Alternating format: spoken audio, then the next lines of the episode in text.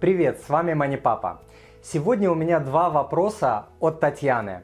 При оформлении вклада банки в обязательном порядке навязывают оформление кредитной карты. В таких случаях нужно настаивать об отказе от такой услуги или оформлять вклад э, в другом банке, где не навязывают обязательное оформление э, кредитной карты. И второй вопрос о плавающей э, ставке, которая зависит от ставки Центробанка. Что выгоднее, фиксированная или плавающая ставка по вкладу? Татьяна, спасибо за ваши вопросы. Из вашего письма мне не совсем понятно, как именно банки заставляют э, открывать кредитную карту при э, открытии вклада. Предлагают лучшие условия по вкладу или отказываются открывать вклад без открытия карты.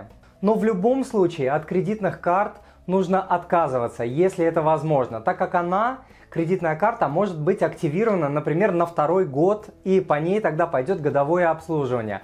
Часто к картам прикручивают различные дополнительные платные услуги.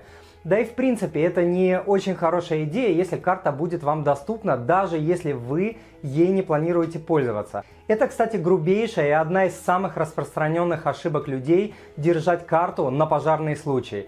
Это примерно как тушить э, пожар бензином. Насчет плавающих ставок тоже не нужно идти в эту историю. Я почти 20 лет профессионально занимался финансами и следил за этими плавающими ставками.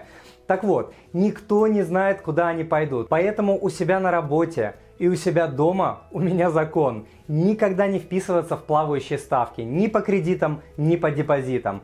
Первоочередная задача обычных людей не заработать или сэкономить больше, пытаясь поймать журавля в небе. Основная задача не потерять больше и заработать пусть меньше, но гарантированно.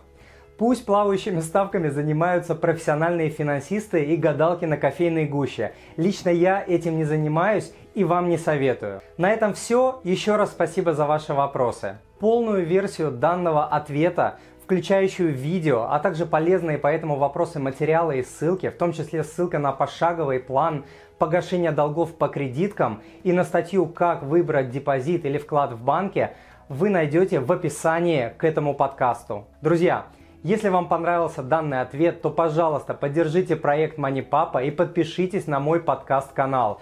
Тогда вы будете получать автоматические уведомления о новых выпусках, а я буду знать, что вам нравится то, что я делаю. А я желаю вам благополучия в финансах, в семье и по жизни.